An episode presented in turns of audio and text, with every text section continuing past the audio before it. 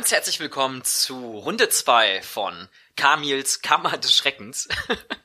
ja, ähm, mittlerweile habe ich mich mit Jan auch auf einen passenden Namen für äh, dieses Archivtöne-Spin-Off sozusagen äh, einigen können. Das wird also die Reihe sein, ähm, die jetzt regelmäßig im Oktober durchlaufen wird und die den Horror-Oktober begleiten wird. Ähm, ja, Horror-Oktober, was ist das? Vielleicht für alle, die die erste Folge nicht mitbekommen haben, ein kurzer Recap. Der Horror Oktober ist eine Film-Challenge, bei der es darum geht, 13 verschiedene Horrorfilme im Verlauf des Oktobers sich anzuschauen, dann darüber in den Austausch zu gehen, darüber zu schreiben, zum Beispiel auf Twitter unter dem Hashtag Horror Oktober oder ähm, ja, das zu kommentieren, dokumentieren oder eben auch darüber zu podcasten, wie ich es gerade tue. Und äh, das mache ich in einem handlichen Format von etwa fünf bis zehn Minuten pro Film, eine Kurzfolge also pro Film. Und ähm, ja, ich glaube persönlich, dass ich heute eher am Ende des Spektrums angelangen werde, also eher bei den 10 Minuten landen werde statt der 5, weil äh, ich richtig Bock habe, über den folgenden Film zu sprechen, nämlich Evil Dead 2 von Sam Raimi aus dem Jahre 1987. Ja, Sam Raimi war mir natürlich vorher ein Begriff, ähm, vor allem durch seine Spider-Man-Verfilmungen, die ich als äh, Kind und Jugendlicher eigentlich mal ganz gerne mitverfolgt habe. Und ähm, ich meine, auch dort kann man ja tatsächlich schon Bekanntschaft mit seiner Art von Horror machen, wenn ich da zum Beispiel an die ähm, Operationssequenz mit Dr. Octavius aus Spider-Man 2 zurückdenke. Das ist ja genau seine Horrorschiene, die da bedient wird. Und ähm, ja, umso schöner fand ich es jetzt mal einen Sam Raimi kennenzulernen, der äh, sich komplett dem Horror verschreibt und äh, ja, deswegen endlich mal diesen Film nachholen konnte.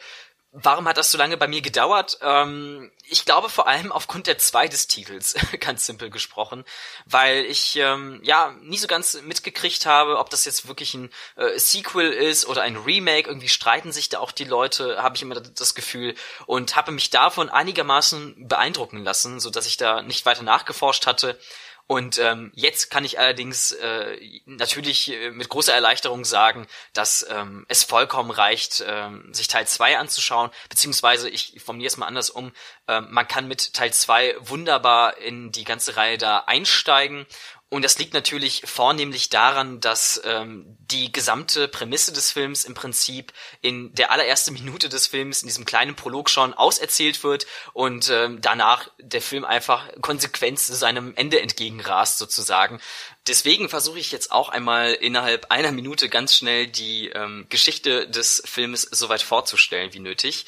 Es geht um das Erwachen von fremden Mächten, dämonischen Abgründen, scheußlichen Kreaturen und im Zentrum dabei ein junges, naives Pärchen, natürlich nachts im Wald unterwegs, wo auch sonst. Ähm, Annie und Ash heißen die beiden, Ashy gespielt von Bruce Campbell, ähm, nebenbei bemerkt, äh, ich hoffe, ich bin nicht der Einzige, der das Gefühl hatte, dass Bruce Campbell einfach exakt wie Jim Carrey aussieht. Ähm, und auch vor allem nicht nur in den reinen Äußerlichkeiten, sondern auch im Schauspiel eigentlich sehr, sehr ähnlich wie Jim Carrey aufspielt. Ähm, ja, das soll hier noch kurz bemerkt werden. Ähm, Genau. Jedenfalls finden die beiden eine leerstehende Hütte vor, die die beiden natürlich auch prompt untersuchen. Und äh, dabei bemerken sie auf dem Schreibtisch liegend ein sehr mystisch aussehendes Buch und ähm, daneben auch eine ähm, Tonaufnahme, ähm, eindeutig eingesprochen von einer Art Wissenschaftler, der sich mit diesem Buch eben beschäftigt hat.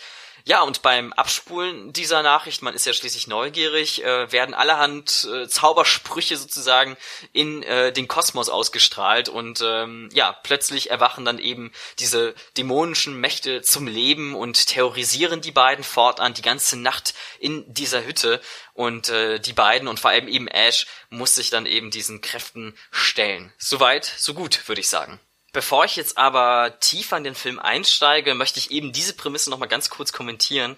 Denn ich muss ja sagen, ich finde es dann doch äh, sehr, sehr witzig und sehr charmant, dass äh, ausgerechnet ein, ein Echo, ein akustisches Echo, äh, als Auslöser für die gesamte Situation hier gilt. Also nicht mal das real ausgesprochene Wort, sondern einfach nur eine stumpfe Tonaufnahme. Und ähm, ich weiß nicht, das ist irgendwie so ein netter Kommentar für die Horrorlandschaft im Allgemeinen, finde ich, weil ähm, ich glaube, gerade das Horrorgenre, ähm, wie kein anderes, einfach sehr viele Tropes immer wiederholt und, und kopiert, äh, aber auch teilweise eben sehr effektiv ähm, neu einbringt.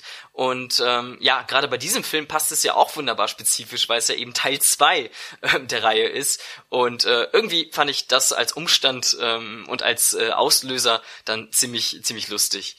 So, jetzt aber mal Butter bei die Fische. Der Film ist absolut genial. Also ich habe ähm, selten solch einen Spaß mit einem Horrorfilm gehabt. Das Ding hat mich bestens unterhalten. Ähm, es ist eine einzige Orgie des Exzesses und der Übertreibung. Ähm, also wenn Blut fließt, dann natürlich nur aus Eimern, klar, logisch.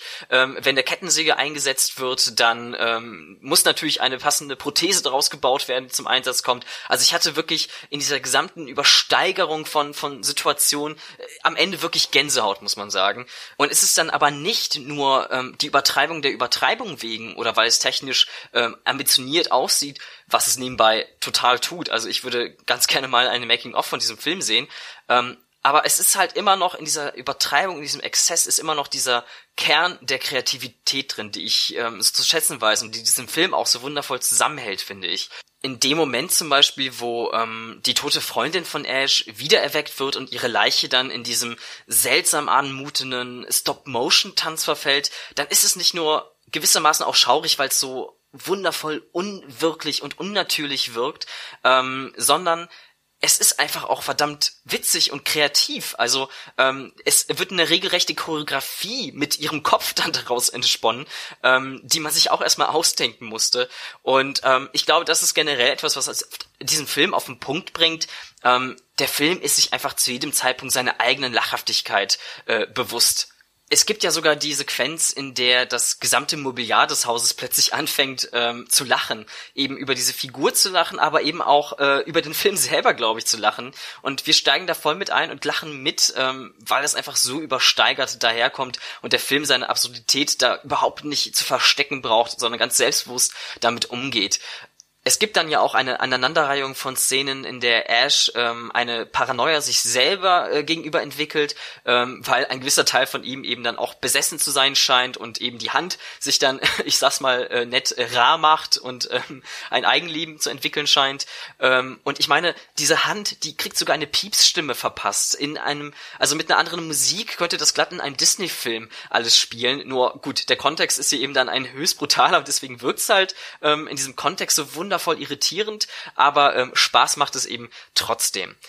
Was mir außerdem so sehr am Film gefallen hat, war einfach die Tatsache, wie explosiv und brachial er einfach wirkte. Also es gibt ja sehr, sehr wenige ruhig gehalten, neutrale Kameraperspektiven, die einfach nur draufhalten, sondern häufig haben wir eben dann diese Dutch Angles, wo wir so angewinkelt hin und her kriechen müssen sozusagen, das Bild vor sich her wabert ähm, und eben auch vor allem super viel Bewegung im Bild. Also ähm, alleine was äh, Bruce Campbell da ja veranstaltet mit seiner sehr physikalischen Performance, wie er sich dagegen Dinge schmeißt. Also das äh, ja tut schon beim Zuschauen richtig weh.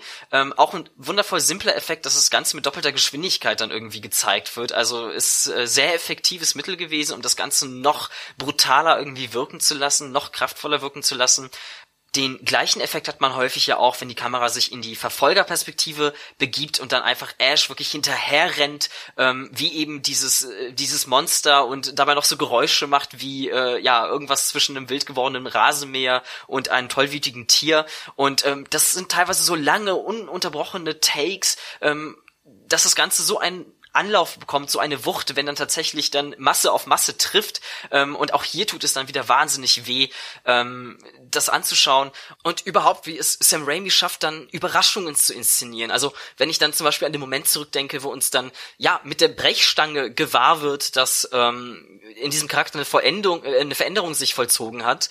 Ähm, das ist der Moment, wo er erstmal vornüber mit dem Gesicht in eine Pfütze landet und erst mit dem Wiederauftauchen des Kopfes sozusagen sehen wir, dass in diesem Moment ja des des Überganges dann ähm, ja plötzlich sich diese grässliche Maske über ihn gelegt hat. Überhaupt so eine Maske, die auch diese Gesichtszüge von Bruce Campbell perfekt nochmal noch mal in ihrer Übertreibung darstellt. Es ist die perfekte Verlängerung seiner Gesichtsmuskulatur sozusagen, mit dem er auch, mit der er auch wundervoll, wundervoll vieles darstellen kann, ähm, die mich auch tatsächlich ähm, sehr an diese alten Michael Jackson Thriller-Zeiten erinnert hat, an dieses Musikvideo, ähm, wo ich noch alte Kindheitstraumata hatte, äh, in die der Film mich wieder so zurückgeworfen hat. Und das ist auch so mein letzter Gedanke für diesen Film. Ähm, alle Maskierungen, alle Kostümierungen sahen auch wirklich ehrlich und straight, widerlich und verstörend aus. Und das ist etwas, was diesen Balanceakt des Films so perfekt macht. Am Ende konnte ich sagen, ich war amüsiert, ich war schockiert, ich war verstört. Ähm, aber am Ende war ich einfach vor allem tierisch beeindruckt, ziehe meinen Hut ähm, vor diesem Werk. Ähm, ich glaube, die Messlatte für den Horror Oktober ist sehr, sehr hoch angesetzt jetzt tatsächlich. Ähm, mal sehen, ob da noch ein weiterer Film dran kratzen wird. Ähm, ja, aber für heute schließe ich, glaube ich, erstmal Kammer Nummer zwei, die Türen zu dieser Kammer des Schreckens und äh, werde sie dann erst wieder zur nächsten Ausgabe hin öffnen. Ich weiß gemeinerweise sogar schon, äh, welcher Film drankommen wird, werde den Titel jetzt aber nicht verraten. Ich habe ihn zum, Aufen äh, zum Zeitpunkt dieser Aufnahme schon gesehen. Ähm, jetzt verabschiede ich mich aber, wünsche noch weiteren schönen Horror-Oktober und sage Tschüss.